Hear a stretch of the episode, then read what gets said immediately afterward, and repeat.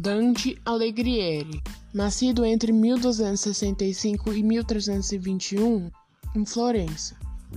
Dante Alighieri tinha várias obras, como La Vida Nova, De Vulgare Lucrezia, A Divina Comédia, O Inferno de Dante, O Purgatório e o Paraíso.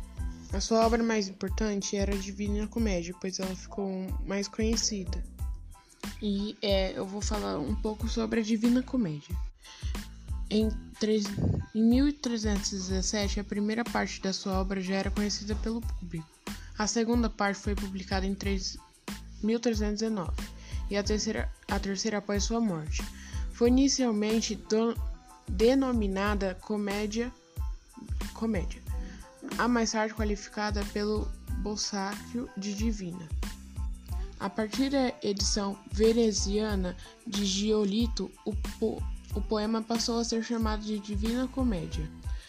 A obra é um poema alegórico em três partes, em três partes: Inferno, Purgatório e Paraíso, composto de 100 cantos de tercetos, cada parte do com 33 cantos e mais uma abertura formando o número 100. Na época, um símbolo de perfeição. Sua estrutura é relativamente simples, o poeta e o narrador sentindo-se perdidos numa floresta simbolicamente o pecado. Na sexta-feira de paixão do ano de 1300, encontra o espírito de Virgílio, a razão a maior dos poetas latinos. Uma versão da passagem de Dante pelos horrores do inferno foi retratada na obra A Barca de Dante, do pintor francês Delacroix, do século XX. Virgílio o salva e o conduz ao inferno, reino das trevas, vale de abismo doloroso, e ao purgatório, onde eles ouvem histórias e observam os tormentos de uma variedade de pecadores, que ali purgam seus erros.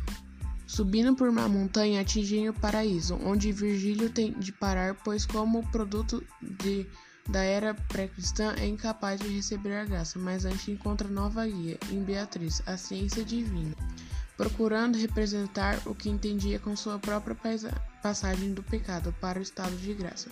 Dante descreve um retrato de história política e econômica da Itália de seu tempo, especialmente da Florença, cidade que baniu. Dante Alighieri faleceu em Ravenna, Itália, no dia 13 de setembro de, de 1321. Sobre sua cabeça, Guido Novello deposita uma coroa dos louros.